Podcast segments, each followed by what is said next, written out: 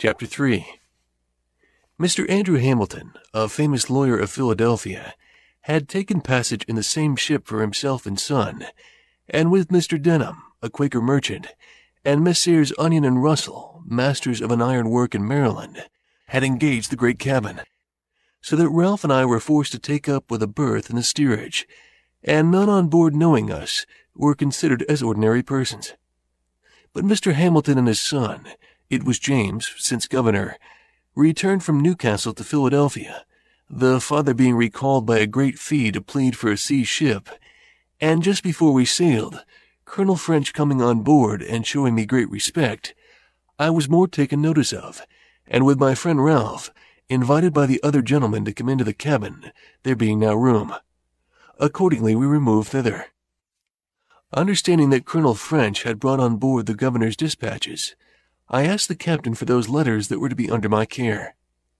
He said all were put into the bag together, and he could not then come at them.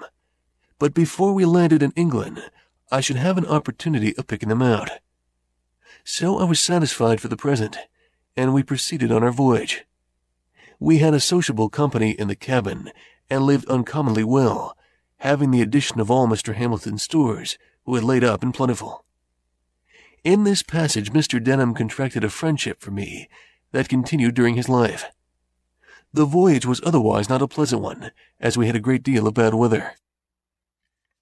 When we came into the channel, the captain kept his word with me, and gave me an opportunity of examining the bag for the governor's letters. I found none upon which my name was put as under my care. I picked out six or seven that by the handwriting I thought might be the promised letters, especially as one of them was directed to Basket, the king's printer, and another to some stationer. We arrived in London the 24th of December, 1724. I awaited upon the stationer, who came first in my way, delivering the letter as from Governor Keith. I don't know such a person, says he, but opening the letter, Oh, this is from Riddlesden. I have lately found him to be a complete rascal, and I will have nothing to do with him, nor receive any letters from him. So putting the letter into my hand, he turned on his heel and left me to serve some customer. I was surprised to find these were not the governor's letter, and after recollecting and comparing circumstances, I began to doubt his sincerity. I found my friend Denham and opened the whole affair to him. He let me into Keith's character, told me that there was not the least probability that he had written any letters for me, that no one who knew him had the smallest dependence on him, and he laughed at the notion of the governor's giving me a letter of credit, having, as he said, no credit to give. On my expressing some concern about what I should do, he advised me to endeavor getting some employment in the way of my business. Among the printers here, said he, you will improve yourself, and when you return to America, you will set up to greater advantage. We both of us happened to know, as well as the stationer, that Riddlesden the attorney was a very knave. He had half ruined Miss Read's father by persuading him to be bound for him. By this letter it appeared there was a secret scheme on foot to the prejudice of Hamilton, supposed to be then coming over with us, and that Keith was concerned in it with Riddlesden. Denham, who was a friend of Hamilton's, thought he ought to be acquainted with it.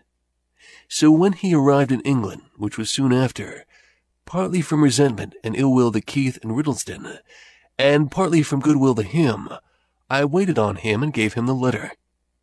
He thanked me cordially, the information being of importance to him. And from that time he became my friend, greatly to my advantage afterwards on many occasions. But what shall we think of a governor's playing such pitiful tricks and imposing so grossly on a poor ignorant boy? It was a habit he had acquired he wished to please everybody, and having little to give, he gave expectations.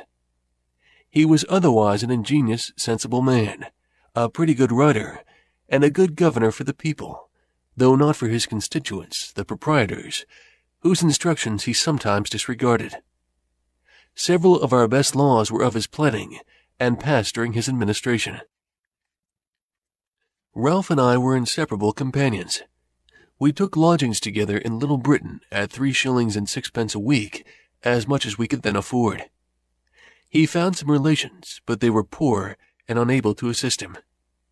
He now let me know his intentions of remaining in London, and that he never meant to return to Philadelphia.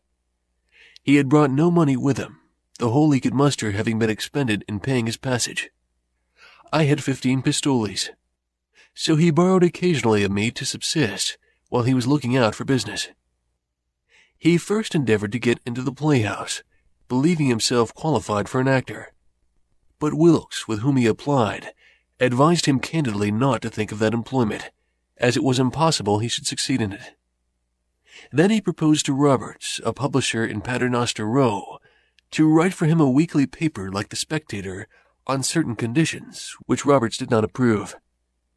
Then he endeavored to get employment as a hackney writer, to copy for the stationers and lawyers about the temple, but he could find no vacancy. I immediately got into work at Palmer's, then a famous printing house in Bartholomew Close, and here I continued near a year. I was pretty diligent, but spent with Ralph a good deal of my earnings in going to plays and other places of amusement. We had together consumed all my pistoles, and now just rubbed on from hand to mouth. He seemed quite to forget his wife and child, and I by degrees my engagements with Miss Read, to whom I never wrote more than one letter, and that was to let her know I was not likely soon to return. This was another of the great errata of my life, which I should wish to correct if I were to live over again. In fact, by our expenses, I was constantly kept unable to pay my passage. At Palmer's I was employed in composing for the second edition of Wollaston's Religion of Nature. Some of his reasonings not appearing to me well founded, I wrote a little metaphysical piece in which I made remarks on them. It was entitled A Dissertation on Liberty and Necessity, Pleasure and Pain. I inscribed it to my friend Ralph. I printed a small number. It occasioned my being more considered by Mr. Palmer as a young man of some ingenuity, though he seriously expostulated with me upon the principles of my pamphlet, which to him appeared abominable. My printing this pamphlet was another erratum. While I lodged in Little Britain, I made an acquaintance with one Wilcox, a bookseller whose shop was at the next door. He had an immense collection of second-hand books. Circulating libraries were not then in use, but we agreed that on certain reasonable terms, which I have now forgotten, I might take, read, and return any of his books. This I esteemed a great advantage, and I made as much use of it as I could. My pamphlet by some means falling into the hands of one Lyons, a surgeon, author of a book entitled The Infallibility of Human Judgment, it occasioned an acquaintance between us. He took great notice of me, called on me often to converse on those subjects, carried me to the Horns, a pale alehouse in Lane, Cheapside, and introduced me to Dr. Mandeville, author of the Fable of the Bees, who had a club there, of which he was the soul, being a most facetious, entertaining companion. Lyons, too, introduced me to Dr. Pemberton at Batson's Coffee House, who promised to give me an opportunity, some time or other, of seeing Sir Isaac Newton, of which I was extremely desirous, but this never happened.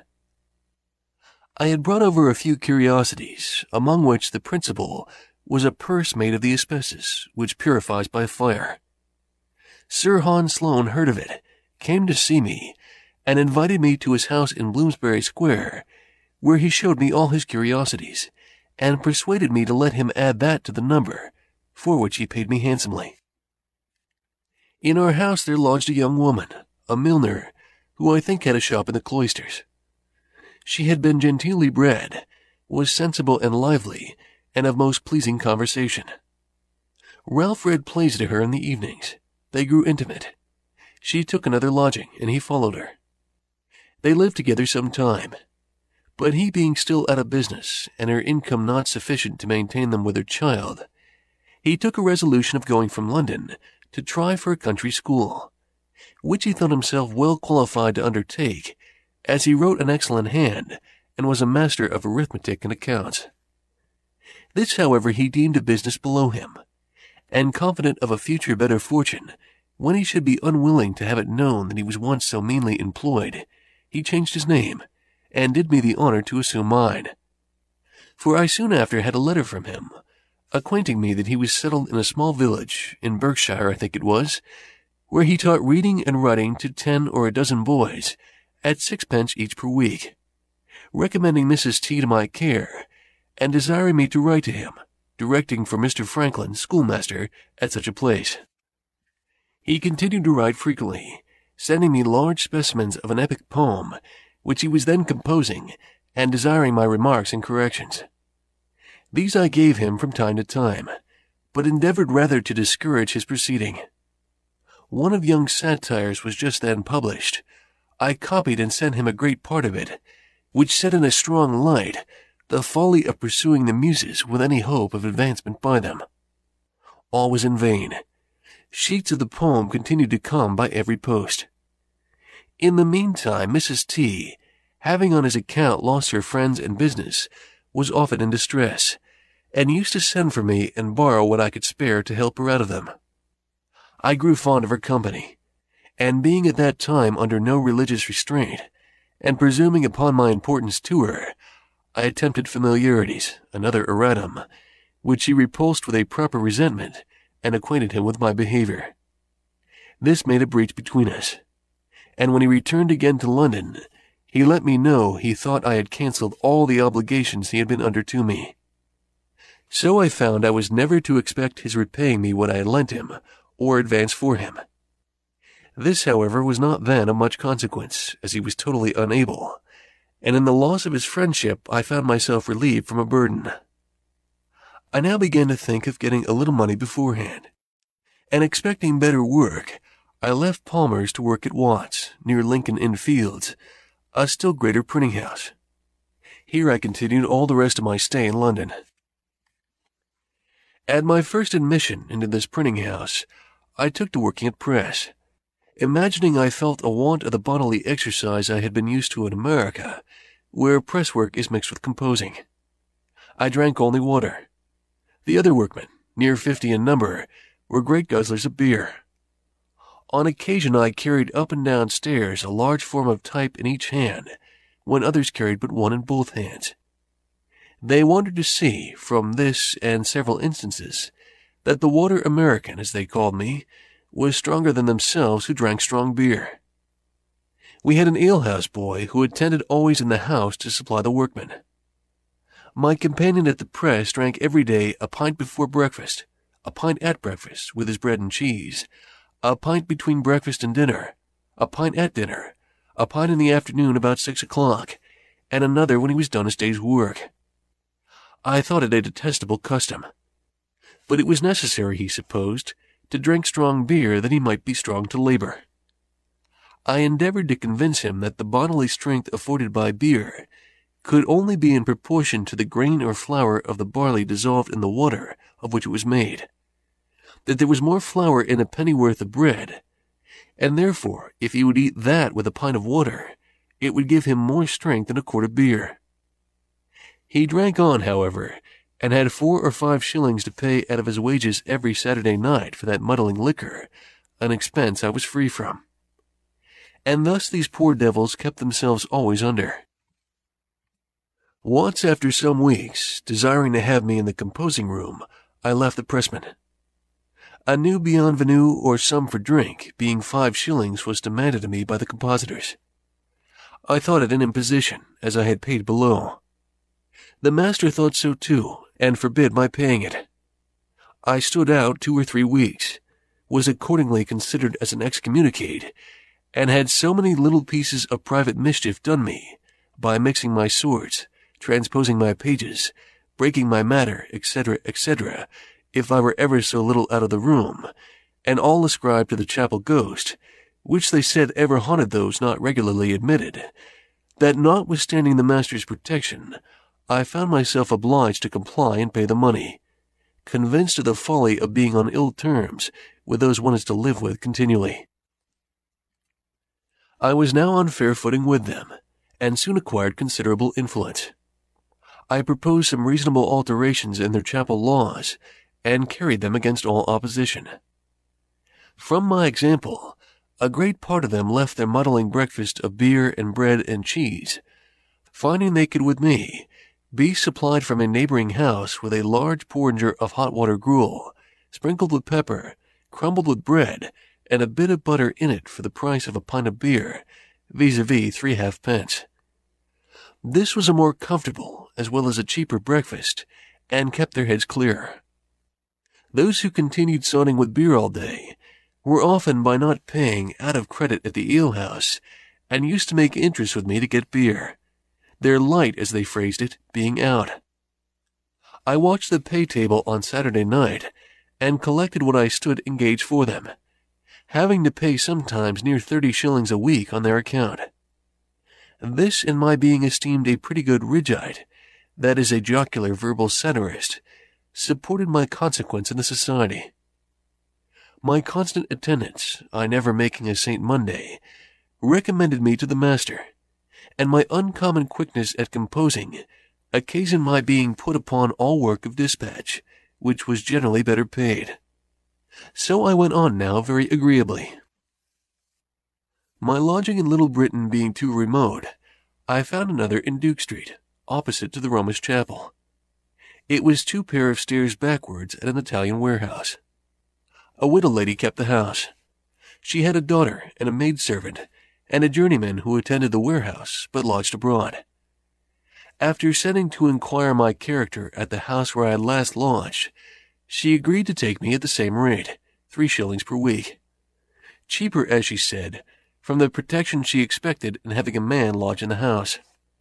She was a widow, an elderly woman, had been bred a Protestant, being a clergyman's daughter, but was converted to the Catholic religion by her husband, whose memory she much revered, had lived much among people of distinction, and knew a thousand anecdotes of them as far back as the time of Charles II.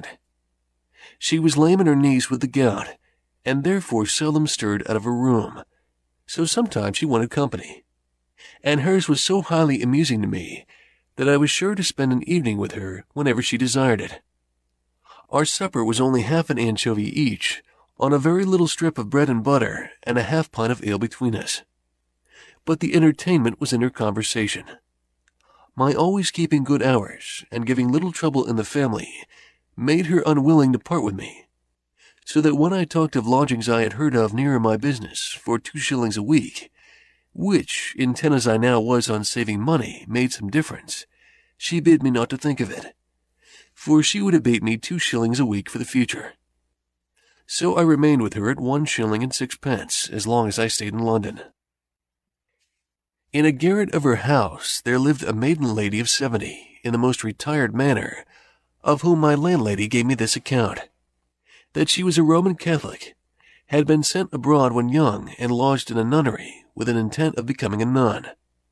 But the country not agreeing with her, she returned to England, where there being no nunnery, she had vowed to lead the life of a nun as near as might be done in those circumstances.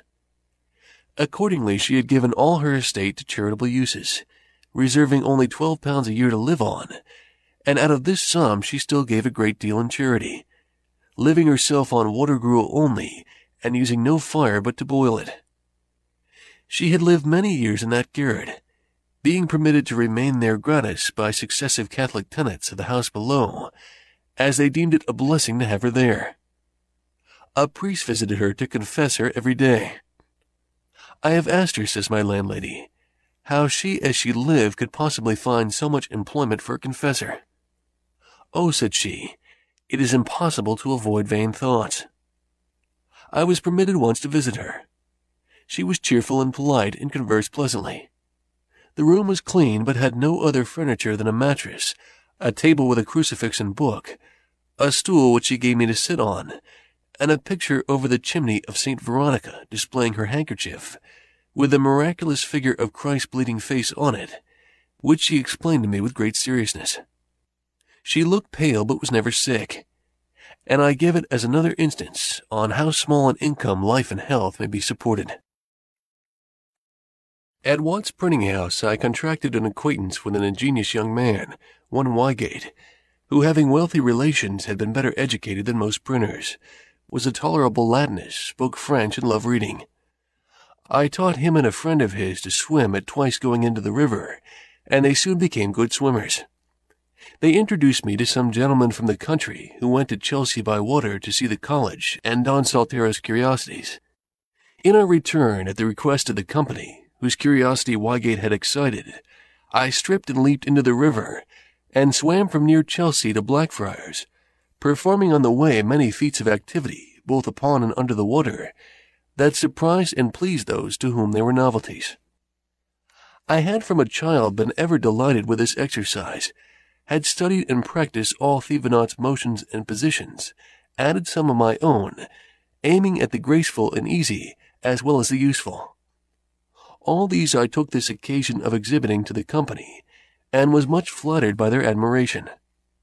And Wygate, who was desirous of becoming a master, grew more and more attached to me on that account, as well as from the similarity of our studies.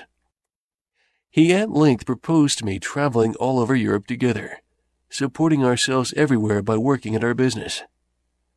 I was once inclined to it, but mentioning it to my good friend Mr. Denham, with whom I had often spent an hour when I had leisure, he dissuaded me from it, advising me to think only of returning to Pennsylvania, which he was now about to do. I must record one trait of this good man's character. He had formerly been in business at Bristol, but failed in debt to a number of people, compounded, and went to America. There, by a close application to business as a merchant, he acquired a plentiful fortune in a few years. Returning to England in the ship with me, he invited his old creditors to an entertainment, at which he thanked them for the easy composition they had favored him with, and when they expected nothing but the treat, every man at the first remove found under his plate an order on a banker for the full amount of the unpaid remainder, with interest. He now told me he was about to return to Philadelphia, and should carry over a great quantity of goods in order to open a store there. He proposed to take me over as his clerk to keep his books, in which he would instruct me, copy his letters, and attend the store. He added that as soon as I should be acquainted with the mercantile business, he would promote me by sending me with a cargo of flour and bread, etc., to the West Indies, and procure me commissions from others which would be profitable, and if I managed well would establish me handsomely. The thing pleased me, for I was grown tired of London, remembered with great pleasure the happy months I had spent in Pennsylvania, and wished again to see it. Therefore I immediately agreed on the terms of fifty pounds a year, Pennsylvania money, less indeed than my present gettings as a compositor, but affording a better prospect. I now took leave of printing, as I thought forever, and was daily employed in my new business going about with Mr. Denham among the tradesmen to purchase various articles, and seeing them packed up, doing errands, calling upon workmen to dispatch, etc. And when all was on board, I had a few days' leisure. On one of these days, I was, to my surprise, sent for by a great man I knew only by name, a Sir William Wyndham, and I waited upon him. He had heard by some means or other of my swimming from Chelsea to Blackfriars, and of my teaching Wygate and another young man to swim in a few hours. He had two sons about to set out on their travels. He wished to have them first taught swimming, and proposed to gratify me handsomely if I would teach them. They were not yet come to town, and my stay was uncertain, so I could not undertake it. But from this incident I thought it likely that if I were to remain in England and open a swimming school, I might get a good deal of money and it struck me so strongly that had the overture been sooner made me, probably I should not so soon have returned to America. After many years, you and I had something of more importance to do with one of these sons of Sir William Wyndham, become Earl of Egremont, which I shall mention in its place. Thus I had spent about eighteen months in London. Most part of the time I worked hard at my business, and spent but little upon myself except in seeing plays and in books. My friend Ralph had kept me poor. He owed me about twenty-seven pounds, which I was now never likely to receive, a great sum out of my small earnings. I loved him notwithstanding, for he had many amiable qualities. I had by no means improved my fortune, but I had picked up some very ingenious acquaintance whose conversation was of great advantage to me, and I had read considerably. 更多免费英语学习资源，请访问优学英语网。优学英语网，优秀的英语学习网站，免费咨询 QQ：九七三幺幺九五五。